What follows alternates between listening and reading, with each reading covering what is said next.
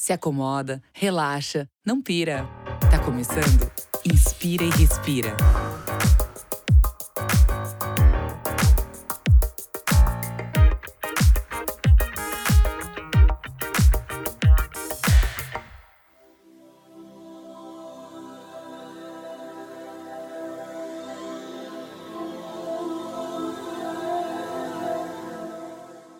Muito bom dia, boa tarde, boa noite. Eu sou Rafael Oliver e você está ouvindo um podcast do canal Hypeness.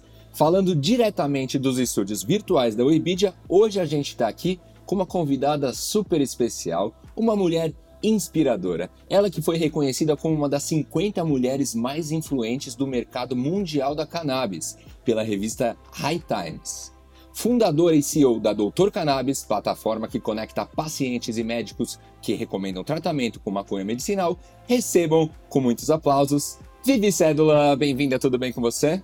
Oi, Oliver, tudo? Obrigado por ter aceito o nosso convite. A gente está muito feliz em te receber no nosso Inspire e Respira. É bacana, bem bom participar. Enfim, a Hype sempre né, aborda o tema cannabis. A gente tem uma série de desafios para falar sobre isso, então é uma bela oportunidade. Acho que já é a terceira vez né, que a gente está conversando. Acho que você é uma das pessoas que eu mais entrevistei na, na vida. Já estamos aí no terceiro ano falando sobre esse mesmo tema. Vamos falar muito mais hoje. Eu já volto a falar mais com você porque antes eu vou apresentar os participantes da nossa bancada, a bancada mais diversificada da Podosfera, com pessoas de várias partes do Brasil, começando por ela, diretamente do Rio de Janeiro, publicitária, mãe do Gael, responsável pelo planejamento do Hypeness e do Pure Break, Harine Mayra, tudo bem com você? Tudo ótimo, gente. Prazer estar aqui novamente com vocês. Prazer o nosso, Harry. Muito feliz em receber você de volta aqui. Também estamos com ele, fundador desse programa. Se nosso podcast existe, agradeçam a ele, Rafael Rosa. O Rafu, bem-vindo de volta, Rafu. Tudo bem com você? Salve, salve, pessoal. Oliver, bancada, Vivi. Uma honra estar aqui com vocês fazendo esse programa. Lembrando que o Inspira e Respira é um podcast do canal Hypeness, acesse hypeness.com.br.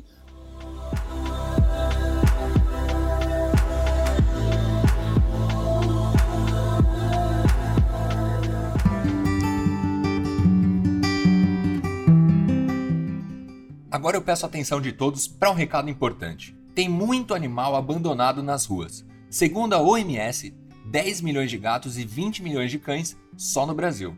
Mas essa realidade podia ser muito diferente se as pessoas decidissem adotar os animais que estão precisando de um lar.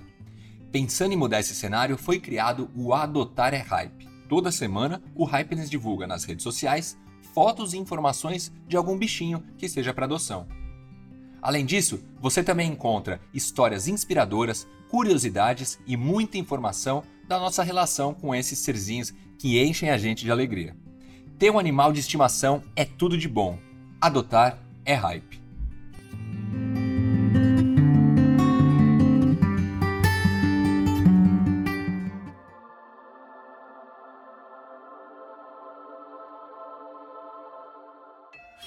Inspirando informação.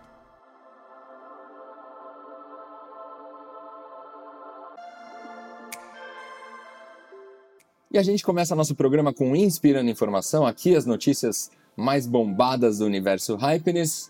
Hari, o que, que você trouxe para a gente hoje? Preços, prazos, monopólios, plantação. O que irá acontecer depois da legalização da venda de canabidiol no Brasil?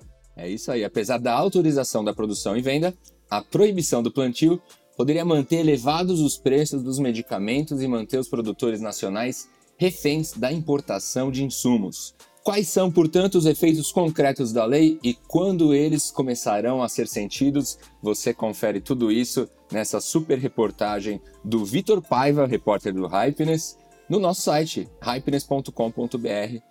Vocês aqui, nossos convidados, nossa convidada, participantes da bancada, qual a opinião de vocês sobre isso? Preços, prazos e afins? Exato. Bom, a gente tem ainda um longo caminho, né? Quando o Brasil olha o mundo inteiro, o mercado de cannabis olha para o Brasil e fala: Uau, é um mercado enorme, são 200 milhões de habitantes, um monte de gente para consumir cannabis. Fantástico, a lógica original é boa, é, mas a que preço? Né? E quanto o brasileiro pode pagar? Então, a regulação atual da Anvisa coloca uma série de limitações nesse sentido. O, o insumo farmacêutico, ou seja, o princípio ativo que, que vai compor os medicamentos que vão poder chegar à farmácia, é, só pode ser importado. E agora a gente acabou de ver uma loucura cambial, né? E na verdade, desde sempre a gente vê uma loucura cambial no Brasil. Você não pode contar com o dólar é, a um determinado valor, isso sempre oscila bastante. Então, é, a tendência é que isso influencie também esse mercado. Atualmente está super caro. Sim. Rafu, já está na farmácia, mas o preço é um absurdo. O que, que você acha disso aí? Pô, é difícil, né, a gente ter uma opinião concreta, assim, sobre o assunto, mas não dá para olhar para tudo isso e achar que não tem interesses maiores em cima disso tudo, né? Um país que nem o nosso, onde qualquer lugar que você plantar alguma coisa nasce, né? A gente é abençoado. Eu acho que algumas dessas restrições e até mesmo o jeito de tratar o assunto, que nem a Vivi comentou, acho que tem um caminho longo ainda a percorrer e a gente fica torcendo aqui também para que essa burocracia, né, e, e de certa forma essa tradição maligna brasileira de colocar muita burocracia em cima de tudo, ela não avance para esse mercado também, né? Tem muita gente dependendo desse tipo de medicamento para melhorar as qualidades né, de vida ou até mesmo por conta de algumas doenças que são só tratadas com esse tipo de, de medicação. A gente olha para né, a evolução da coisa toda e fica sempre torcendo para que isso seja acessível para todo mundo. Harry, você que precisou do, dos medicamentos, daqui a pouco a gente vai contar essa história para para Vivi, o que, que você acha dessa alta de preços aí? Ah, eu acho que não só a questão da alta de preços, mas principalmente a questão de muitas pessoas que muita gente já vem conhecendo os benefícios dos remédios de canabidiol, por exemplo, que para o benefício da saúde, mas tem muitas pessoas que precisam e têm uma resistência por ser de origem da cannabis. Então, eu acho que um grande passo depois da legalização dessa venda é também mostrar para as pessoas que é possível. Por exemplo, é, a gente vai entrar melhor depois na minha história daqui a pouco, mas eu tratei um câncer de colo de útero e o canabidiol foi essencial para o sucesso do meu tratamento, até a forma como eu lidei. E em grupos que eu participo, há uma resistência muito grande por parte dos pacientes oncológicos de usar, porque não sabe de onde vem, não sabe se realmente funciona, tem essa resistência, ah, mas o meu médico não indicou, mas será que isso faz bem? Então eu acho que tem a barreira do preço, mas também tem a barreira da informação. A gente diz muito na Doutor Cannabis que a informação é o melhor remédio, né? Acho que você disse tudo.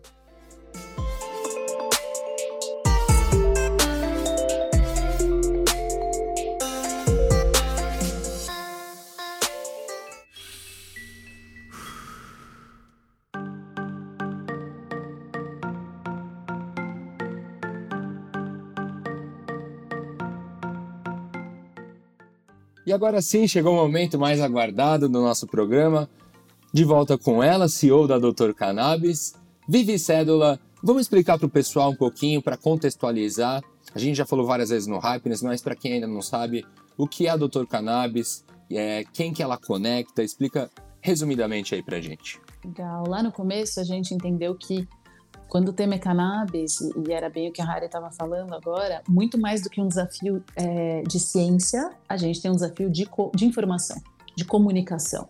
Né? Então, quando as pessoas têm acesso à informação correta, seja um médico ou um paciente, ele fica mais compelido a usar um produto que é seguro, que pode substituir uma série de outros medicamentos que têm efeitos colaterais muito graves. E eu sabendo disso, sabendo que a gente tinha uma regulação estabelecida no Brasil, é, no começo de 2018 lancei a Doutor Cannabis para, primeiro, informar as pessoas, levar informação e conteúdo correto sobre o uso medicinal da cannabis e conectar pacientes que querem se tratar a médicos que sabem prescrever e, finalmente, esses pacientes às marcas que estão aptas a vender o produto prescrito pelo médico.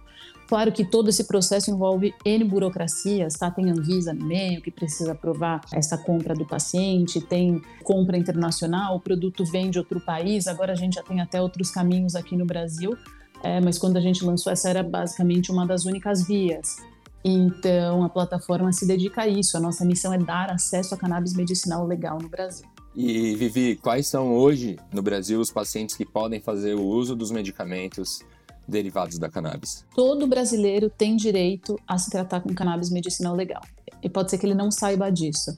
Né? Então tá aí a informação. Então, poxa, Vivi, mas eu sou ansioso, né? Será que eu qualifico? Sim, você qualifica.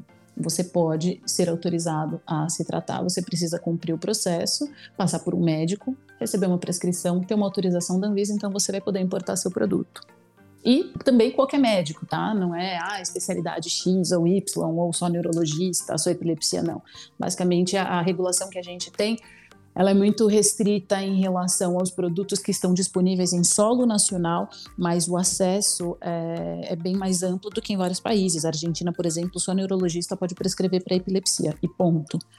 Então aqui a gente, eu diria que esse é o lado bom da regulação que a gente tem no momento, né? Qualquer um, qualquer paciente, qualquer médico podem uh, dar esse acesso.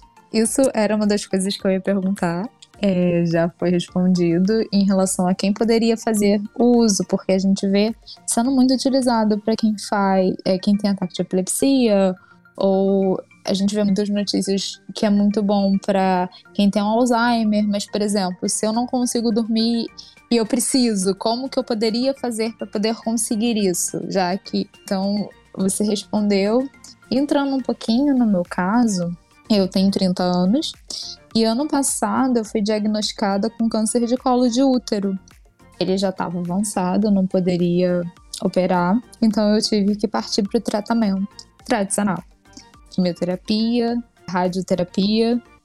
E a gente sabe que a quimioterapia tem vários efeitos colaterais. Por mais que a gente saiba, a gente nunca espera exatamente. E eu tive uma terapeuta muito boa, porque eu era eu estava totalmente perdida em relação como lidar com tudo ao mesmo tempo. E uma terapeuta conversando com ela, ela faz uso de canabidiol e ela me indicou que inclusive tem estudos que mostram que o canabidiol é bom para tratar não só os sintomas, mas também o câncer em si. E tem até uma história engraçada, porque ela falou assim: "Você já fumou maconha alguma vez na sua vida?" Eu falei: "Ah, eu já fumei maconha, mas é há muito tempo, eu nem lembro os efeitos, eu não, não costumo usar. Ela falou, então tá bom, então você pode tomar 15 gotas. E eu tomei da primeira vez quando chegou, só que ela fazia, ela conseguia de uma pessoa que planta e faz a prensa e ela faz é de uma forma caseira. E essa é uma das muitas barreiras que a gente tem para poder conseguir o remédio no esse remédio no país. Então, a forma que ela conseguiu para mim foi dessa. Muitas pessoas conseguem dessa forma e não de uma forma regularizada. Mas aí eu tomei as 15 gotas e, gente, eu não consigo nem falar se eu fiquei chapada ou não, porque não tem esse ativo. Mas eu fiquei com tanto sono, com tanto sono, que eu fui deitar uma hora da tarde, eu só consegui voltar a ser eu duas horas da manhã. Nossa. 13 horas de sono. 13 horas de sono. Só que, tirando essa parte. Aí você ajustou a dose. Ajustei. Desde aquele momento eu passei a tomar duas gotas. E somente. Funcionava. e funcionava muito bem. Funcionava em que sentido? Eu vou te interromper que eu tô achando fantástica a história. Assim, primeiro, uau, com 29 anos você descobriu um câncer no colo do útero. É super inesperado, né? Imagina o choque que isso traz, ainda mais estágio avançado.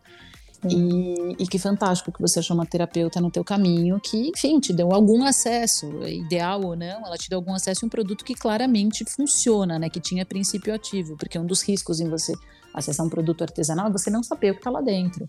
Então, se você tomou e você dormiu por 13 horas, ele tinha alguma coisa lá. Normalmente, o produto artesanal é extraído aqui no Brasil ele tem todos os canabinoides e normalmente ele tem alta concentração de THC.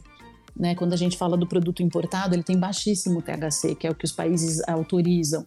Então, esses produtos que vêm para cá normalmente são americanos ou suíços e são países que permitem até 0,2% de THC. É, e o que você tomou possivelmente tinha até mais THC do que CBD. Mas também, assim, o efeito disso varia muito de pessoa a pessoa. De uma forma ou de outra, ambos são terapêuticos, né? Agora, eu fiquei curiosa para saber, eu falei, funcionou, mas funcionou em que sentido? Quais foram os efeitos disso no seu tratamento mesmo? Bom, funcionou eu, mesmo fazendo quimioterapia uma vez por semana, A minha quimioterapia não foi tão pesada, ela se chama cisplatina. E ela eu fazia uma vez por semana. Ela não era o tratamento, ela auxiliava a radioterapia. Só que mesmo assim era uma bomba pro meu corpo. Eu tive que fazer a transfusão de sangue. E com eu acredito que parte do sucesso do tratamento tenha sido também o uso do canabidiol, porque eu não perdi fome, eu quase não perdi peso, eu não parei de trabalhar. Eu não conseguia ir trabalhar quando no dia seguinte da quimioterapia, que eu ficava muito mal. Mas o muito mal era eu me sentia fraca, como se os meus ossos fossem quebrar. Era esse sentimento. Mas eu não eu conseguia comer, eu não perdi muito peso.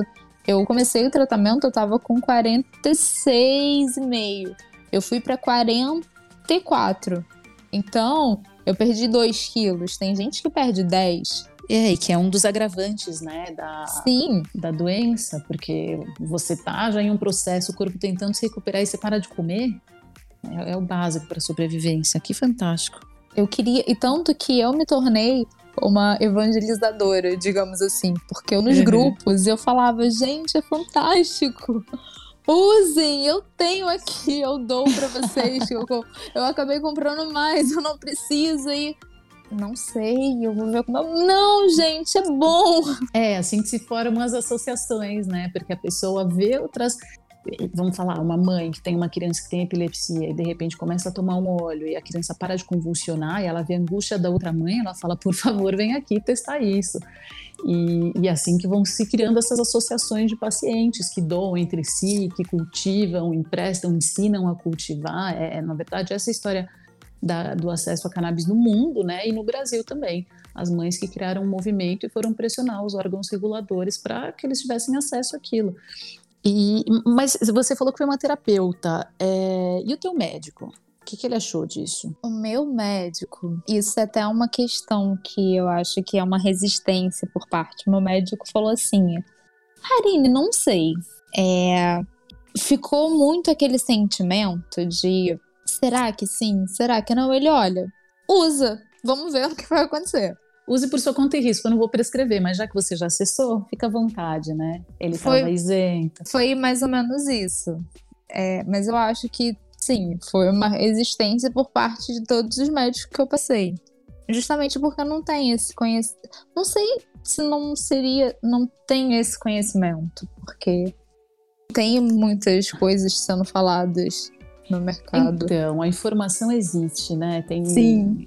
Eh, falta o um médico fazer o PubMed, é, é, que é o que eles chamam. O PubMed é o, o repositório de artigos científicos publicados de medicina mundo afora.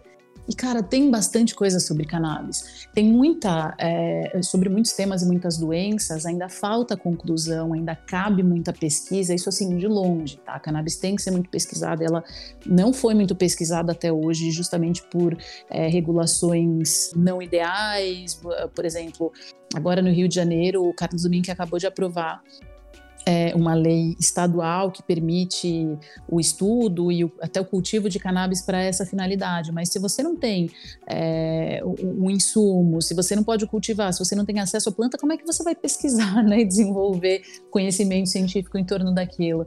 Então, claro, já existe um tanto, mas o que falta é uma dedicação do médico em atrás dessa informação. E foi aí que a gente entrou com a Doutor Cannabis e agora a gente vai entrar, conto aqui em primeira mão, não divulguei isso em lugar nenhum ainda, a gente ainda vai começar a divulgar um congresso digital sobre cannabis medicinal com foco em médicos. Já era um plano nosso, né, fazer isso antes mesmo da pandemia e agora com pandemia e no momento em que tudo está no digital perfeito. E a ideia em fazer digital é fazer um congresso gratuito. Qualquer médico vai poder acessar esse conteúdo, vai poder assistir. A gente está trazendo palestrantes muito legais, legais assim, quem descobriu a nandamida, que é o nosso endocannabinoide, putz, aqui, aqui vai longe, né, o tema, vou falar para sempre nesse podcast, vou tentar resumir. A gente tem um sistema endocannabinoide, o nosso corpo produz cannabis humana, tá? E qualquer deficiência nessa cannabis humana é, pode causar uma série de problemas. E claro, quando você faz um, um tratamento como quimioterapia, bagunça tudo isso, né? Então você repor é, esses endocannabinoides pode trazer uma série de benefícios. E o primeiro endocannabinoide que foi descoberto isolado se chama anandamida. E quem isolou e quem descobriu esse canabinoide é um pesquisador israelense da Universidade de Jerusalém. Eu estive até no, no laboratório dele ano passado, chama-se Lumir. E, e, e, esses caras estão vivos, então é muito incrível a gente ter essas figuras assim míticas da cannabis ainda circulando. E ele vai ser inclusive um dos palestrantes. Ele integrou a equipe do professor Michulan, que foi quem isolou CBD e THC, que também tem uma história engraçada por trás disso, né? Ele isolou o CBD e fez um bolo e provou com uma turma. E no dia seguinte isolou o THC, fez um bolo e provou com uma turma e foi Nossa. anotando os efeitos, né? Então esses caras estão vivos para contar essa história. E aí, quando o médico percebe que tem base científica, ele fala: opa, por como é que eu não sabia disso? Bom, falta um congresso sobre o tema, falta espaço para pesquisa, falta uma série de coisas. Falta acesso à informação. Pô, e pegando o gancho não, aí. Pera aí, Rafu, Rafu, pelo amor de Deus, ela falou aqui um negócio que não, não tem como deixar passar.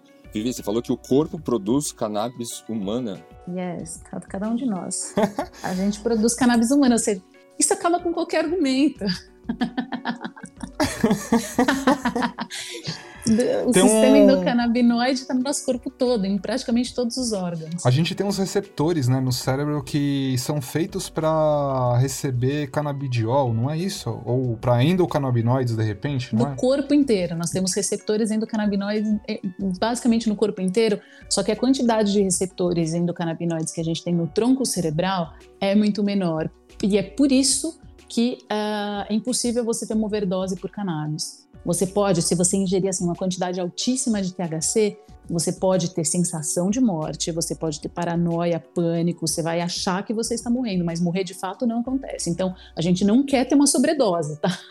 Mas é, não existe histórico de alguém que tenha morrido por overdose de cannabis, versus um monte de coisa que está na farmácia que mata pessoas diariamente no mundo, né? A gente vai falar um pouquinho disso um pouco mais para frente que é importante, acho também a gente levantar esse tema, né, do, da, dos medicamentos e também desse outro remédio que tem efeitos totalmente diferentes do que a gente acaba vendo as pessoas consumindo, né, de remédios que estão à disposição hoje em dia e até com preços acessíveis e tudo mais. O Vivi, eu queria pegar o gancho, na verdade, antes da gente aprofundar um pouquinho para falar sobre outras medicações, né, é, falando da importância mesmo de das pessoas se conscientizarem né, e se mobilizarem de certa forma para entender né, um pouco mais sobre o medicamento, sobre o remédio, entender que maconha não é só uma coisa né, de doidão, hippie, aquela coisa mais focada né, no que a gente vê ligado com, sei lá, lifestyle ou até mesmo recreativo. Mas por que, que eu tô te perguntando isso, né? E eu queria saber de você, assim, porque é, a gente lida com uma série de repressões e também de preconceitos, mas a gente está falando de um remédio que é tão poderoso que as pessoas não têm nem ideia e a gente também ainda não consegue, talvez, entender, né? A ciência não tem essa capacidade de também é, testar tanto, é, ao ponto de que em algum momento as pessoas podem até precisar, né, de, de um medicamento desse no futuro e hoje em dia tá indo contra e falando que, né, é a planta do capeta ou coisas desse sentido. É super comum, né? É super comum é, a pessoa ter uma resistência original. Até por isso os médicos não propõem tanto isso em consultório. Eles não sabem qual vai ser a reação de quem está ali, é, da, daquele paciente, daquela família. E tem gente que reage mal, tá? A gente já recebeu usuários falando: como assim você está dizendo que esse produto tem THC? Ele não poderia ter THC porque ele tem que ter zero de THC, senão eu, eu não vou usar. É, e existem produtos isolados que, que só tem CBD. Tem uma perda no tratamento da pessoa. Quando você usa todos os canabinoides em conjunto, você tem o tal do efeito comitiva. Por quê? A planta deve ter uh, cerca de 140 canabinoides que já foram descobertos. Pode ser que ela tenha mais para não falar em terpenos, que são os cheiros, que aí também já é mais uma centena quase. E cada um desses dessas moléculas, cada uma dessas moléculas tem um efeito terapêutico que se combinadas tem um efeito ainda melhor. Agora, a gente conhece um pouco sobre o que faz o CBD, um pouco sobre o que faz o THC, eu diria que um tanto sobre os dois, e um pouco sobre CBG, CBN, CBC. O resto não conseguiram nem padronizar. até onde eu sei, a última informação que eu tive que foi justamente nesse laboratório em Jerusalém, do Lumir, uh, a gente tem padronizados só 16 canabinoides, ou seja, você não consegue ter certeza sobre a atuação dos outros, mas fato é, quando um paciente usa um óleo completo, ou seja, um óleo full, que a gente chama de espectro é, completo, que tem todos os canabinoides e nenhum é, foi suprimido dali, ele tem uma resposta terapêutica melhor. Então, o preconceito é um grande limitador, mas aí a gente cria um CBD isolado para convencer aquela pessoa que era muito resistente que aquilo ali é uma outra história, e aí ela vem, aí ela usa a primeira vez. Aí ela percebe que ela melhora e de repente ela consegue dormir depois de anos, tá? E tem gente que sofre com dor e doença crônica que é muito debilitante. E aí ela inverte, ela muda de lado e começa a tentar conscientizar os outros sobre o tema. Então, falar sobre isso é muito importante. Eu entendo que cada passo, qualquer ação, as pessoas falam: Poxa, chegou um produto na farmácia, caríssimo. Cara, que, que ruim que ele é muito caro ainda, que ele não é acessível, mas que bom que a gente tem um produto na farmácia. Eu vejo cada passo como um passo adiante, porque o fato da gente ter um produto à base de cannabis dentro de uma drogaria já faz com que aquele médico mais cético olhe para isso de outra maneira né? E aí um próximo produto que chegue mais barato vai ser certamente mais prescrito e assim a gente vai um passo de cada vez rompendo essas barreiras todas do estigma. Você acha que tem algum caminho, né, até pela sua vivência assim que seria um facilitador, né, para quebrar um pouco esses preconceitos? Cara, tem uma frase eu queria até pesquisar agora, para ter certeza. Ela foi atribuída nas redes sociais a Einstein, tá? É, que é mais fácil você quebrar uma molécula do que um preconceito. É muito difícil, é uma coisa. É, é, pode não ser dele, tá? Eu acho que é, na verdade, acho que eu já fiz essa pesquisa, agora eu não tenho certeza. Mas é um fato, as pessoas têm algo arraigado na mente delas. Vamos lá Faz 100 anos que repete-se, quase 100 anos que repete-se que isso faz mal, faz mal, faz mal, errado. E é isso que as pessoas lembram. Por outro lado, faz mais de 20 mil anos, existe evidência que mostra que o homem já usava a cannabis, inclusive para fins medicinais e ritualísticos, mais de 20 mil anos atrás. Caramba. Então, então, como é que a gente vai romper a ideia na cabeça dessas pessoas? Eu acho que eu, é um desafio, assim, para romper, cara, um estigma, é, repetir, repetir, repetir, falar de novo a mesma coisa de diversas maneiras, com cores diferentes, em meios diferentes. Com pessoas diferentes. Com pessoas diferentes e, e, enfim, estimular essas pessoas a que falem, né? Como você, Harry, contar sua história, é super importante. É, e, e, que mais pessoas ouçam e que médicos ouçam a história de pacientes é, que têm doenças do tipo das que, ele, que, tiveram doenças do tipo das que eles tratam e que se beneficiaram desse é, com, com, o uso de cannabis nesse processo. Então, eu acho que é isso, não, não tem fórmula mágica. O que a Vivi está dizendo de uma forma muito bem educada é que para certas pessoas só nascendo de novo mesmo. Não, não muda, não vai mudar. Mas ah, tem gente que ainda tem salvação e por isso que a gente continua levando a mensagem, tentando inspirar cada vez mais gente. Vivi, agora a gente estava falando agora há pouco das outras substâncias, dos medicamentos. Falando de opioides, saiu uma pesquisa nos Estados Unidos que tiveram mais de 70 mil mortes por overdose, 48 mil por opioides.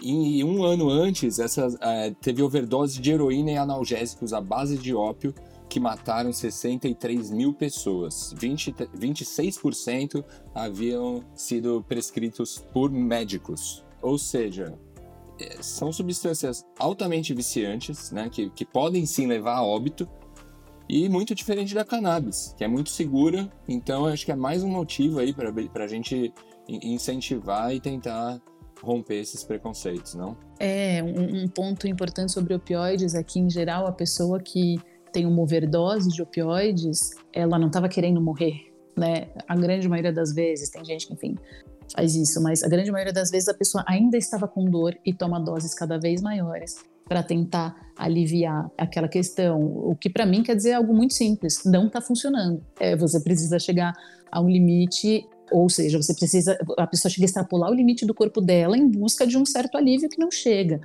e com efeitos colaterais altíssimos, né? A gente sabe que uma pessoa que abusa desse tipo de substância fica grog, fica, né, enfim, meio desligada. Aqui no Brasil, nos Estados Unidos, eles têm essa crise de opioides, né?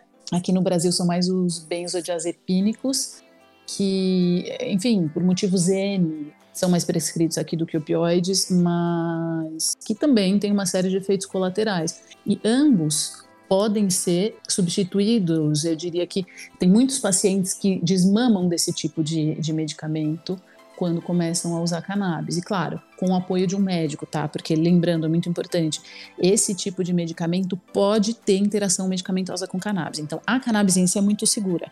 Se você só estiver usando cannabis e mais nada, você não consegue ter uma overdose. Quando um paciente, ele é polifarmácia, ou seja, ele toma já alguns medicamentos, se ele associar a cannabis, ele pode ter interação medicamentosa. A cannabis sozinha é muito segura. Agora, se você já toma é, vai, vou citar alguns exemplos. Benzodiazepínicos interagem, omeprazol, por exemplo, interage. Não quer dizer que uma pessoa que toma omeprazol não pode tomar cannabis, mas idealmente ela vai passar por um médico que, tendo acesso a essa informação, vai sugerir uma dose e vai acompanhar e vai entender se isso vai aumentar ou diminuir a ação daquele omeprazol, entende? Então, de repente, você toma um remédio, vai associar cannabis, ele vai perder o efeito, vai diminuir o efeito dele ou ao contrário, vai dobrar o efeito de uma coisa que em altas doses pode ser nociva. Então, tem que tomar bastante cuidado. O ideal é sempre você consultar um médico para ter certeza é, e segurança no seu processo. E como você avalia hoje a atuação da Anvisa no meio desse processo? A Anvisa é uma agência nacional. A Anvisa é uma agência nacional de vigilância sanitária autônoma. Ela tem acho que cerca de 20 anos, 25 anos, eu acho, não está aí desde sempre. Então, com processos sendo criados, e ela se viu pressionada e foi bastante sensível à pressão social de famílias que entenderam que existia na cannabis um benefício. Então, lá atrás, era 2015, eles assinaram uma regulação que permitia o uso compassivo, coisa que pouca gente sabe, né? Não, essa história de cannabis no Brasil é recente. Não, tem cinco anos já. Mas quem sabia disso cinco anos atrás? Praticamente ninguém. ninguém. Exato. Né? Aí o desafio da informação. E quando as pessoas começaram a descobrir isso, e aqui é, desculpa, Anvisa, mas esse era o meu objetivo. Vamos contar isso para todo mundo, porque a Anvisa vai receber uma enxurrada de pedidos, eles não vão dar mais conta, eles vão ser obrigados a regular essa história. Era essa a nossa visão quando a gente lançou o Doutor Cannabis. E foi mais ou menos o que aconteceu, né? Final do ano passado, a gente chegou a um ponto que a Anvisa, para emitir uma autorização para um paciente, levava às vezes mais de 70 dias. Então você pensa, você está doente você está esperando por um produto e para alguém dizer, tá, você pode ou não comprar, você precisa esperar 70 dias, ou com dor, ou com uma série de questões, que é algo impensável. E aí, de novo, pressão social, e a Anvisa é, encontrou uma solução Uh, intermediária. Idealmente, a cannabis seria um medicamento no Brasil. E é assim que a regulação está seguindo na América Latina, é assim que ela está seguindo uh, na Europa. Idealmente do ponto de vista da Anvisa, tá? Tô pondo aqui. Então, esses produtos que a gente importa hoje são nos Estados Unidos, não são regulados pela Anvisa deles, que é o FDA, mas eles são dispensados dessa regulação porque eles são enquadrados como alimentos. Não são não são fiscalizados pelo FDA como medicamentos, tá? Então, isso é um suplemento alimentar, tudo bem, tá liberado. E aqui no Brasil o entendimento foi outro. É, e, e Brasil, América Latina e Europa, tá? Grosso modo.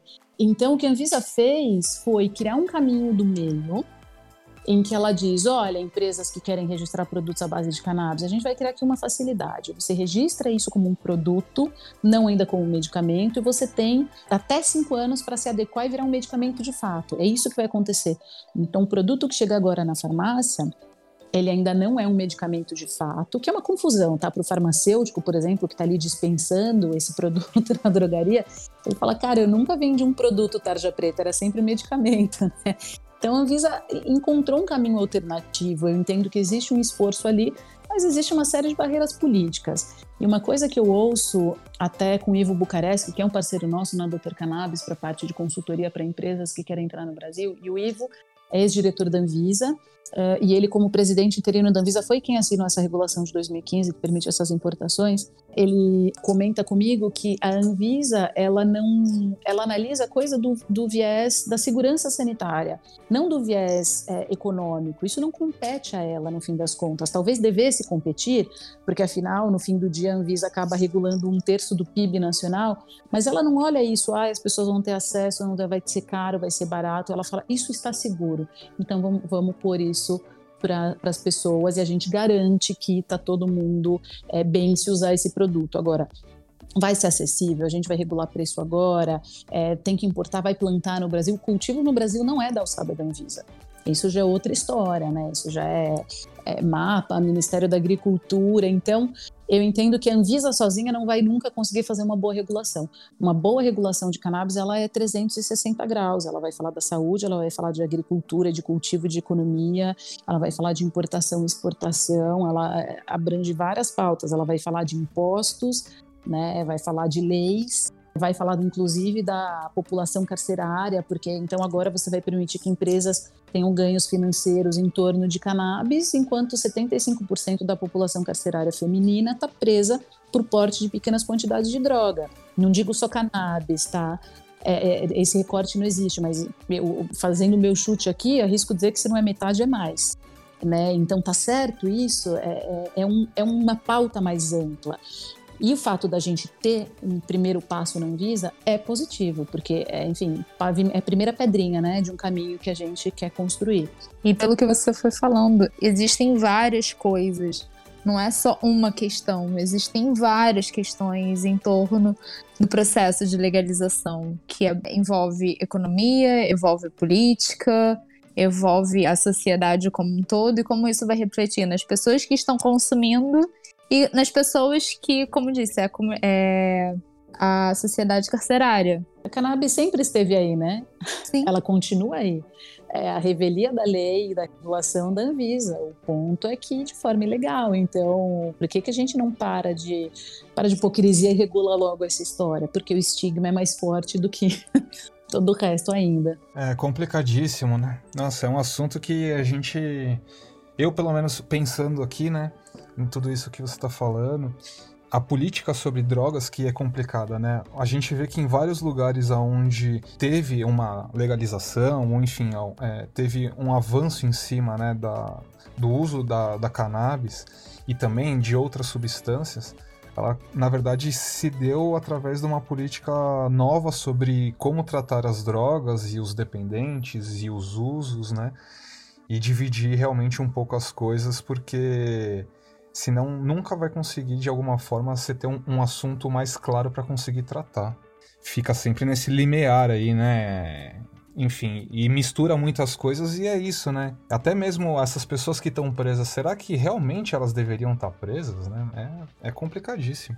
É, é, bem por aí, coloca o usuário como um criminoso, né? E aí o que eu vejo na Doutor Cannabis são vários pacientes que procuram psiquiatras falando: olha, eu sou ansioso, eu sempre fumei, se eu não fumar eu não durmo, se eu não fumar, sei lá, eu sou hiperativa, eu tenho essa questão. Só que hoje estou casado com filho, eu tenho um vizinho reclamando do cheiro, eu quero me legalizar. Então, como é que eu faço para parar de usar o produto ilegal, ilegal, mas não perder os benefícios da cannabis que eu sei que me trazem? Então, vamos lá. Esse não é um uso terapêutico e faz sentido prender uma pessoa que faz esse uso, né? Claro que o uso não está mais criminalizado. É... Mas dá, mas... dá abertura, né, para para criar é, problema. Mas, não, mas onde é que você vai conseguir, né? Então, tá, você pode usar, não pode plantar, não pode comprar. Então, caiu do céu. É, é as regulações ainda estão tão, não estão conectadas, era o que a gente estava falando. Tinha que ser uma coisa 360. E aí, de repente, você pode ter um produto no Brasil, mas de onde você traz a matéria-prima? Você vai importar? Tá. E aí, né? Faz sentido economicamente? Não. E foi até uma das questões que a minha terapeuta falou quando eu estava no processo, não, saberia, não sabia se ia conseguir chegar a tempo ou não, o canabidiol. E eu ia começar a quimioterapia, ela falou, olha, então você pode comprar, fumar maconha, porque vai te ajudar. Porque tem, né? Porque tá acessível. Sim, só que aí foi a outra questão, tipo, ela só que você tem que ter muito cuidado de onde você vai conseguir. Porque a gente sabe que a maconha hoje no Brasil, principalmente essas que a gente compra mais facilmente, entre aspas, ela não tá só matéria-prima por ali, tem várias coisas. Como que a gente tem essa questão? Você precisa de um remédio e você não tem acesso. Aí você vai procurar uma outra forma de conseguir esse benefício. Só que nem sempre isso, isso pode ser uma porta para outros problemas. Claro. Inclusive fumar, né? Que não faz bem em geral. Então, quais são as outras vias de administração possíveis. É, aí entra toda uma pauta de redução de danos, que é uma coisa que eu gosto bastante na regulação do Uruguai. Quando eles é, regularam, permitiram que as pessoas plantassem ou comprassem é, ou se associassem a clubes, eles também criaram o IRCA, que é um órgão, agora eu não lembro o que quer dizer a sigla, mas é um órgão para cannabis, para promover a pauta de redução de danos. Então vamos lá, você vai fumar? Se você usar uma piteira maior, isso esfria a fumaça e vai ser menos nocivo para você. Se você usar um papel do tipo tal, vai ser menos mal. Se você vaporizar, muito melhor para a tua saúde. Então, coisas que, enfim, ninguém conta, né? Em geral, porque normalmente falam, não, cannabis faz muito mal, tá falando para as crianças, nossa, não, isso é péssimo, isso acaba com as pessoas. Aí o adolescente cresce um pouco, aí ele vê que um amigo fuma e ficou tudo bem, né? Não matou de repente, aí de repente um dia ele fuma ele fala, poxa, não me fez mal, eu até me senti melhor. E aí pronto, e aí tudo aquilo que foi dito fica desacreditado. Então, de novo, a informação é o melhor remédio. Se a gente levar a informação com base científica, é, com começo, meio e fim, e imagina, eu, tanto melhor se vier de um órgão público, né, com autoridade para falar sobre isso, eu acho que a gente chega em outros patamares, não só com cannabis, mas com todas as drogas. E para as pessoas, para as pessoas entenderem, Vivi, qual que é a grande diferença do, do cigarro e da maconha para os derivados do cannabis? O óleo de cannabis, bom, para você fazer um tra tratamento com cannabis medicinal, você não precisa fumar. Esse é um dos posts mais acessados que a gente tem, né, na Doutor Cannabis. Tem várias vias de administração. Você pode usar um óleo sublingual, hoje a gente já tem sprays, inclusive sprays com nano CBD que tem uma entrega, uma ação no corpo muito mais rápida. Quando você fuma, você vai ter o pico de canabinoides, ou seja, o efeito no teu corpo, em 10 minutos. Só que dali uma hora praticamente zerou. Quando você é, ingere o óleo, é, ou principalmente quando você usa ele põe gotas embaixo da língua ao invés de só engolir, só deglutir, ele é absorvido na corrente sanguínea, você deve ter os efeitos dentro de uma hora, só que pode durar de quatro a seis horas. Então, você vai tomar três vezes ao dia e vai se manter com aquele efeito terapêutico por mais tempo. Se você usa o óleo, claro, você não vai ter o catrão, você não vai é, sobrecarregar seu pulmão e uma série de benefícios, né? E, bom, no limite, uh, ninguém vai te olhar torto porque você está tomando remédio no meio da rua. Se você for fumar, pode ter uma questão com isso e várias outras vias de administração. Agora já tem cremes tópicos, tem uh, no Brasil a gente ainda não tem nenhum, mas tem uns patches, né? Você coloca, você cola um, um patch na pele em um lugar onde você tem dor, é, tem é, roll-on, inclusive, para você passar é, no punho ou em áreas mais vascularizadas e por aí vai. Então tem, tem é, supositórios, supositórios vaginais, inclusive, para endometriose, para cólica menstrual e por aí vai. Ou seja, vários benefícios aí é, de usar os, os, derivados, os derivados do, do, cannabis e, inclusive, sem tomar tapa de polícia, né? Você não tem Exatamente. Que ninguém quer, né? Ninguém merece. Pô, ninguém merece. Ô, Vivi, conta pra gente uma coisa. O que, que você sabe sobre o, o, CBD sintético? A gente falou um pouquinho sobre os opioides, né? E, e de certa forma, Muitos deles são manipulados sinteticamente, enfim. O CBD sintético, ele, ele, é, ele é tão bacana quanto o natural, vamos colocar assim? O CBD sintético ele ainda não existe, né? Vamos por. não, vamos lá, ele existe, tá? Já conseguiram criar isso, só que não, não existem pesquisas conclusivas sobre ele. Então, quando a gente fala que nunca houve morte por uso de cannabis, a gente está falando dos fitocannabinoides. Quando você ingere fitocannabinoides, os canabinoides que vêm da planta, a gente sabe que não existem é, doses que podem te levar a óbito, tá? Quando a gente fala do sintético, a gente não tem essa certeza porque isso não foi amplamente pesquisado. O que a gente tem com os fito é muita evidência clínica, ou seja, pessoas que já usaram em grandes quantidades e nada aconteceu. E com o sintético, isso ainda não foi exaustivamente testado, tá? Sintético seria uma boa saída se quando você conseguir, idealmente, sintetizar aqueles 140 canabinoides da planta que não estão nem ao menos padronizados. Então, como é que você vai sintetizar uma molécula que você não conhece por inteiro ainda? Como é que você vai oferecer um produto full spectrum, que a gente chama, ou seja, de é, espectro completo com todos os canabinoides, se você não sabe que cara tem esse canabinoide, você não sabe se ele é quadrado ou triangular, como é que você vai reproduzir isso sinteticamente, né? Tô aqui fazendo um exemplo é, chulo, mas voltando para Israel, esse laboratório que eu fui visitar do Lumir, o objetivo deles ali é padronizar não só os canabinoides, mas também padronizar os terpenos. Então, quando a gente tiver, quando a gente alcançar esse lugar de padrão de todas as moléculas da planta, entender o benefício de cada uma delas no nosso corpo, aí sim vai ser possível ter um sintético possível, é, ter um sintético, um sintético seguro. Daqui até lá, eu acho que o sintético é mais uma, enfim, uma grande expectativa. Por outro lado, se viável, se, se testado e se é, seguro, o produto sintético pode ser muito mais barato, tá? Hoje cultivar, pôr uma semente no chão, crescer essa semente, ter todos os cuidados para que a planta não seja contaminada, para que o solo não esteja contaminado, colher a planta, secar a flor, extrair o óleo dessa flor, ter a matéria-prima para então fazer a formulação final, não é um processo barato. Esses produtos são de fato caros, claro, vai ficando cada vez mais barato conforme os processos produtivos vão ampliando, mas com certeza o sintético permitiria um acesso mais barato do que os fitos. Uh, mas eu eu vejo eu tinha uma opinião muito forte contra os sintéticos, tá? No começo, a opinião era basicamente, poxa, se existe a planta, se existe a planta, por que estão pensando nisso, né? Grande bobagem. É, mas pensando em industrializar o processo e, e levar mais pessoas, o sintético seria incrível. E só para deixar claro que esse esse tema é algo que é, inflama os ânimos muitas vezes. Eu sou favorável a todo tipo de acesso. Eu acho que o acesso ao cannabis deveria ser regulado, seja para cultivo próprio, seja para cultivo industrial, seja para fins medicinais ou não. É, eu, eu, entendo que a pauta de redução de danos é o caminho. Então, você é adulto, você entende o que isso causa no seu corpo, você opta por usar ou não, assim como tabaco e álcool.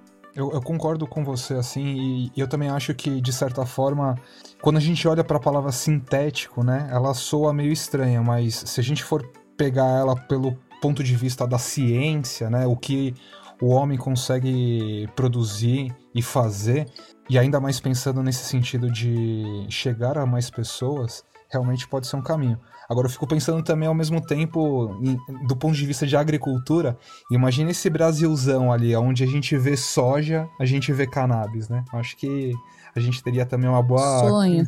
uma boa quantidade aí de, né, para fazer óleos e outros medicamentos. É, e agricultura é, enfim, é, representa, sei lá, quantos por cento da nossa economia, mas é fundamental para o nosso país e de repente a gente está negligenciando a cannabis como como um produto, né, para enfim, para ser cultivado, o Brasil liderar é, é, esse movimento. Exato, você virar uma, olha... uma commodity, né? Exato, né? Já está comoditizando no mundo. Você vê a Colômbia recebendo investimentos pesadíssimos do Canadá e muitas empresas canadenses se estabelecendo ali por conta de uma regulação sobre cannabis com foco na exportação. Então, por que, que a gente não está fazendo isso também? Acaba sendo muito frustrante, confesso, assim, falando a minha opinião pessoal, porque a gente vê todos os benefícios, vê como seria bom e a gente vê que aqui tem várias barreiras e coisas que a gente já falou várias vezes aqui, só nesse programa. Mas é, eu vou aproveitar esse gancho, eu vou fazer uma pergunta. Eu agora descubro novamente que eu tenho que fazer um tratamento. E eu entro no Dr. Cannabis para poder ter essa ponte. E em quanto tempo, mais ou menos, eu consigo ter esse, esse produto? Pro, pro meu uso. Que eu, é, eu lembro que você comentou um pouco antes sobre essa demora, de em quanto tempo mais ou menos a gente conseguiria ter esse acesso? Então, nunca como agora foi tão rápido e tão barato ter acesso a cannabis medicinal no Brasil. A Anvisa está levando 10 dias, mas em geral menos, para aprovar um pedido de autorização excepcional. E entre você estar tá aprovado, você efetuar o pagamento e receber o produto, passam-se uns cinco dias. Então, vamos supor que você passou hoje em uma consulta médica e hoje você deu entrada na Anvisa. Em duas semanas você está com o produto na sua casa. Nossa. E uma vez autorizada, você está autorizada por dois anos. Então você entende quanto tempo aquele produto dura e já vai fazendo compras compra três, quatro, cinco unidades. É comum um paciente na primeira compra comprar um, uma garrafinha, ele testa, ele falou, tá bom, é bom, agora eu quero cinco. E aí ele já faz um, um pequeno estoque, porque paga frete a cada vez, né? De novo, ainda não é perfeito, tá longe de ser perfeito esse fluxo, mas já melhorou muito. Consideravelmente. Por exemplo, há um ano atrás, a forma que eu consegui foi essa, bem, bem, como é que se diz? Bem manual, não é manual a palavra, analógica. Isso bem analógica. Se fosse hoje em dia, esse processo seria mais rápido. Artesanal, literalmente artesanal, porque é um produto artesanal também, né? Que você teve acesso. Totalmente. é, não, hoje tá, tá cada vez mais rápido. E mais, agora a gente, depois da pandemia, é, a gente teve regulação da telemedicina, então você consegue da sua casa fazer uma consulta, já pegar prescrição, e aí Dentro da Doutor Cannabis, você recebe todo o passo a passo, o gabarito, com tudo que você precisa preencher no site da Anvisa para ter certeza que a tua autorização vai ser aprovada no primeiro pedido. Porque se você não preencher direito, aquilo volta, a Anvisa pede refação e etc. Então a gente cuida desses detalhes para garantir que esse processo aconteça mesmo no menor tempo possível. E foi muito legal que você falou lá no começo da nossa conversa que hoje qualquer pessoa tem direito a utilizar o canabidiol, porque era uma coisa que eu não sabia. E era uma das minhas dúvidas em relação se eu tenho, se eu sofro de insônia, eu posso utilizar. Então, como que eu consigo ter esse acesso? Então, isso facilita muito e isso abre eu conheço, assim, várias pessoas que serão muito beneficiadas com isso. Então conta para elas, doutor Com certeza. Já, já tô aqui como? Quase no WhatsApp, mandando uma mensagem pronta, mandando um link, gente. Assim, já pode entrar. Você que tá ouvindo lá. a gente aí, ó, doutorcannabis.com.br. No final, a Vivi vai dar mais informações de serviço. Vivi, eu queria saber sobre um tema atual que está sendo bastante discutido, várias reportagens falando sobre o, sobre o assunto. Covid. Existe aí alguma comprovação de que o cannabis pode ser uma das curas ou beneficiar o tratamento, alguma coisa? Você tem alguma informação? Você que é desse universo, você que, inspira, você que respira e inspira cannabis o tempo todo. No bom sentido. É, é, é Eu venho usando spray sublingual, para ser bem sincera, mas vamos lá. É, existe um estudo in vitro que está sendo conduzido na Universidade de Alberta, no Canadá. In vitro quer dizer, né? Não é em vivo, não é em animais, tecido humano reproduzido em laboratório, e eles notaram que ao adicionar o CBD ou algumas cepas, alguns strains de CBD nesses tecidos, cerca de 70% dos receptores através dos quais o Covid entra no nosso corpo foram fechados ou seja, ele pode diminuir a sua propensão ao contágio, pode diminuir, né? Então a gente sempre coloca nesses termos condicionantes, porque é um estudo in vitro, tem que evoluir, daqui a pouco vai para ratinho, para bichinho no laboratório, depois testa assim humanos e aí chega-se a alguma conclusão. Eu acho que é esse, é esse objetivo, mas é um processo demorado. Enfim, para fazer isso precisa de uma série de autorizações, é um processo muito, muito parecido com o de uma vacina, né? Você vai ter que criar um negócio, testa in vitro, testa em animais, depois testa em pessoas e precisa de um certo tempo para chegar a conclusões. Mas é bastante animador, bastante animador você pensar que se você tiver usando cannabis ou sob efeito do cannabis, você tem menos chances de contrair essa doença. Olha, eu posso te dizer que aqui no nosso programa até hoje ninguém pegou a Covid, então já é aí um primeiro indício de que pode sim ser. Coincidência ou não, não pegamos, né? e inclusive a gente tá convidei esse professor, professor Igor Kowalchuk, para participar também do nosso congresso.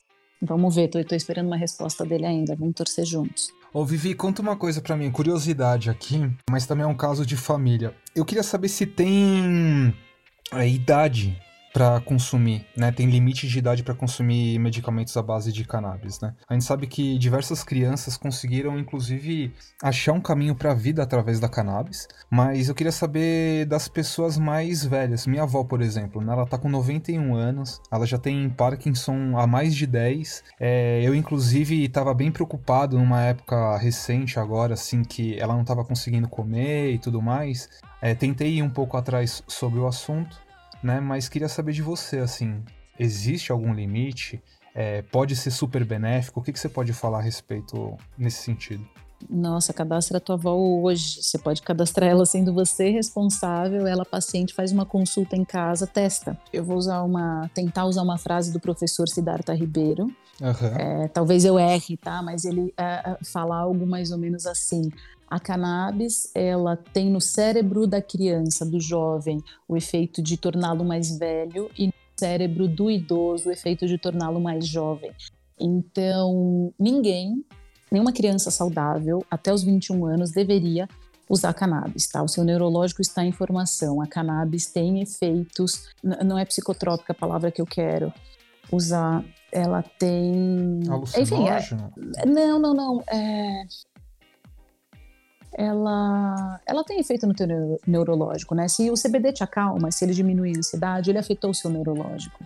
Uh, o, o THC é intoxicante, o CBD não, mas ambos mexem no, no teu neurológico. E quando você está com o neurológico em formação, pensa num, numa semente brotando, você vai ficar mexendo naquilo, com certeza não vai ser bom, né? Então, o ideal é deixar que aquilo transcorra dentro da sua própria natureza. Uh, então, de novo, eh, jovens, crianças, adolescentes que estavam aqui ouvindo, querendo argumentar com a mãe, não, ninguém deveria fumar maconha até os 21 anos de idade, faz mal sim, tá? Pode atrapalhar o desenvolvimento do seu neurológico. É, não, e quando a gente fala até de criança é porque eram doenças graves, raras, dificuldades motoras, assim, tem uma série de casos de, né, assim, incríveis mesmo de superação que a cannabis ela foi, assim, foi libertador mesmo. Entre a criança convulsionar 10 vezes ao dia ou usar cannabis, é cannabis muitas vezes, né, com certeza. Então, uma criança saudável idealmente não teria acesso. É, mas crianças com doenças, claro, e aí a gente consegue ter as doses é, menores de THC quando necessário, ou maiores, porque às vezes isso também vai beneficiar. Então, são doenças que podem levar essa criança à morte. É muito melhor que ela siga vivendo. E, claro, tenha outro efeito. Bom, ela já tem o neurológico dela trabalhando contra ela, né? Muitas vezes, em, em casos epiléticos. E a cannabis vem para atenuar isso. Ali vai ter outro efeito. Mas crianças saudáveis não deveriam ter acesso. Já idosos, por outro lado, a gente vê assim, casos incríveis de, de Alzheimer avançados, que a pessoa consegue recobrar autonomia. Então, você está falando da sua avó que já não consegue comer, ela perde uma certa autonomia, né? Ela não consegue mais se vestir sozinha, Sim. ela não consegue andar às vezes. Não consegue mesmo, assim. E tem esse lance que eu nem sabia do Parkinson que também causa enjoos, enfim, tipo... A... Tontura, né? É, e a doença ela vai avançando, meio que desestruturando, de certa forma, todos o, né, todo, todo o organismo.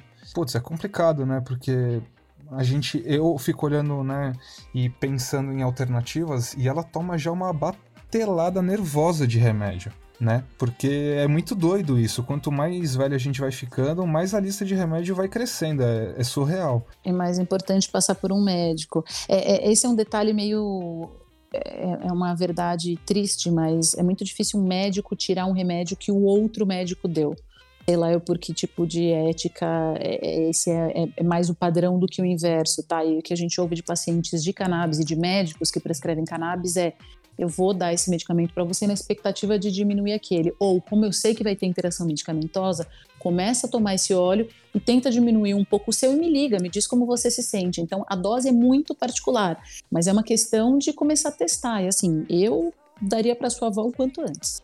15 dias. 15 dias, vamos começar. Não, vou procurar sim, é, acessar né, o site e tudo mais, e de certa forma tentar dar uma ajuda, porque é isso, assim, a, teoricamente, né, através dos caminhos tradicionais ali, os avanços estão sendo muito limitados. O que a gente vê, na verdade, é pioras e pioras, e a gente acaba também tendo que lidar com mais medicação e mais invasões no corpo, enfim, coisas nesse sentido. E tudo que a gente mais quer é que ela fique de boa e que a gente sabe que, de certa forma, também né, a, a planta ela é capaz de de atingir outros cenários ali de tratamento que os outros medicamentos às vezes não conseguem chegar, né? Exato, ela não vai tratar só aquele sintoma objetivo, né? Que talvez, que talvez seja muito a questão do medicamento sintético, tá? É, que é o que a gente perde aqui, né? O full spectrum, uma planta que tem vários, que tem desde o cheiro que acalma, a gente não usa óleo de lavanda, quer dizer, eu uso, né? Óleo de lavanda e outros para uma série de benefícios. Então, abrir mão disso na planta é abrir mão de uma série de nuances interessantes ali. A planta não vai só. Se ela calma a ansiedade de pessoas que não têm Parkinson, uma pessoa tem Parkinson, ela provavelmente vai diminuir a ansiedade e o tremor. Né? Então tem vários outros benefícios. Enfim, imagina se ela está 10 anos nessa condição, eu acho que pode ser um grande alívio.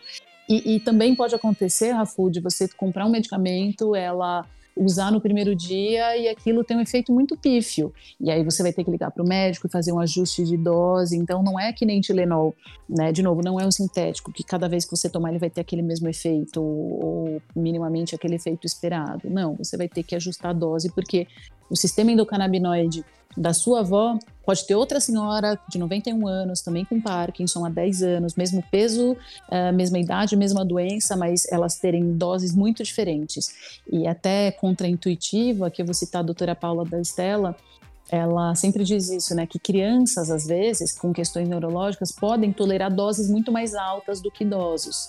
A dose é algo muito individualizado, tem mesmo que começar a ir testando e sentindo, e até porque ela toma uma série de coisas e dosando aos poucos, diminuindo aquilo para aumentar o CBD, e aí sentir como ela vai reagir. Nossa. Legal pra caramba. Muito incrível. Vivi, queria dizer que você é uma das pessoas no Brasil que mais importantes aí nessa nossa luta para que as pessoas tenham acesso é, e que tenham medicamentos com dignidade, né? Sem, sem pagar preços abusivos. Eu queria também te agradecer novamente por ter participado do nosso Inspire e Respira. Dizer que você inspira muita gente, muitas mulheres, muitas pessoas pelo seu trabalho e pela sua coragem de levantar essa bandeira. Obrigado de novo pela sua participação. Obrigada pelo convite, fico feliz. Não, não é fácil, então ter reconhecimento ajuda a gente a seguir. Obrigada mesmo. Para as pessoas acessarem o Doutor, o, o Doutor Cannabis, como é que faz? Site, Instagram, fica à vontade agora. O site é drcannabis.com.br. Cannabis tem dois N's. Eu vi essa semana que as pessoas procuram mais no Google DR Cannabis com um N só. Acham também, mas é drcannabis com dois N's.com.br. Lá você vai se logar como paciente e aí o sistema vai te perguntar você já tem uma prescrição, a gente ajuda. Você quer um médico, tá aqui o caminho. Quer informação? Vem para o blog, tem muito conteúdo lá também. A gente está sempre criando mais e também, enfim, sugestão de pauta. É, a gente gosta e quer saber o que as pessoas querem ler. No Instagram a gente está como DR Cannabis Oficial, ali falando também com pacientes, com médicos, com esse foco em doença. Eu mantenho um outro Instagram profissional que é Cannabis com Z, Woman, para falar de negócios, de mercado, do que acontece, de novidade. Então, esses são os principais canais. Claro, a gente também está no YouTube, no Facebook, mas principalmente no Instagram e, claro, na nossa página, né? Hoje já é uma rede de mais de mil médicos, 14 mil pacientes e só cresce. 15 mil pacientes a gente já passou. Esse é o número mais recente. Que só cresce, então a ideia é isso: ter mais e mais pessoas ali para a gente conseguir fazer essa pressão e chegar onde a gente quer, para que os passos também aconteçam com mais velocidade daqui para frente. Muito bem, eu já estou seguindo vocês lá, já estou inscrito, espero que vocês também que estão ouvindo a gente se inscrevam e sigam. Muito obrigado, Vivi. Valeu, Vivi. Muito obrigada. Demais. Obrigada, gente.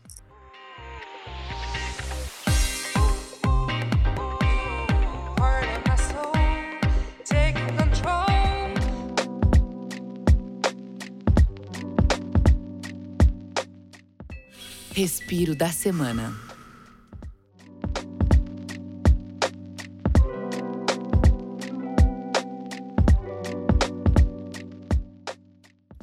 E agora chegou o momento do nosso respiro da semana. Aqui, os participantes vão contar alguma coisa legal que aconteceu durante a semana. Vale ter visto um filme, vale ter visto uma série, vale podcast concorrente, vale ter encontrado um amigo das antigas, vale qualquer coisa legal. Agora no nosso respiro da semana, começando por ele, Rafael Rosa, Rafu. Fala Oliveira, beleza? Meu respiro da semana, cara, vai para uma série, né? Pegando o, o, embalo aí no tema, uma série muito legal do Drauzio Varela que chama Drauzio de Chava.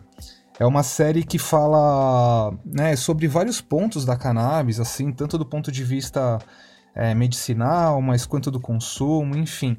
Muito legal, assim, acho que é a abordagem que ele fez. A gente pautou né, uma, uma matéria lá no Hypeness também para falar um pouquinho e a gente deu uma de chavada episódio por episódio. Deixar o link na descrição aí pra galera conferir. É muito legal o conteúdo, né? Tá no YouTube do, do Drauzio Varela e fica aí a minha recomendação do meu respiro da semana, beleza? Mas tem aquela pergunta, né, Rafa, que eu sempre te faço. Como é que a gente te acha no Instagram? no Instagram é o Rafu com três R's e no Twitter também pode seguir pela mesma arroba, beleza? Valeu aí, um beijo grande Fiquem com Deus e vamos que vamos. Valeu, Rafa, obrigado. Bom, meu respiro da semana. Aqui a gente conta as coisas mais legais que aconteceram com a gente durante a semana, certo? Não, não, com certeza. Com certeza. A ideia é aqui é, é essa. A coisa mais legal que aconteceu durante a semana foi ver um pouco da reação e da repercussão de vocês que estão ouvindo aí a gente, assistem, é, ouvem a gente os, os, nossos programas até o final. A gente cresceu nossa audiência. Fala aí, Rafu. Você estava comentando é, comigo pô, hoje. Nossa audiência legal. aumentou. Eu estou recebendo muito feedback positivo. Então, o meu respiro da semana é o Inspira e Respira. É um agradecimento a vocês que estão ouvindo a gente. Eu quero agradecer também a todos os participantes da bancada, a Harry que fez hoje aqui com a gente novamente. Rafu, muito obrigado por ter criado esse programa. Um agradecimento especial ao, ao Duda, o Eduardo Grandelli, diretor de operações do Hypeness, que deu a maior força para a gente colocar esse projeto no ar. Guido e Lippelt, vocês podem aparecer no ar e dar um salve para a galera? Salve. Fala. Muito obrigado a vocês também, eles que produzem, editam com muito carinho nosso programa. Esse foi o meu respiro da semana. No Instagram eu tô como arroba Oliver underline, me sigam lá, arroba Oliver underline. E Harine, faltou o seu respiro da semana hoje. Bom, gente, eu sou mamãe na quarentena, então o meu respiro com certeza tem a ver com o mundo infantil.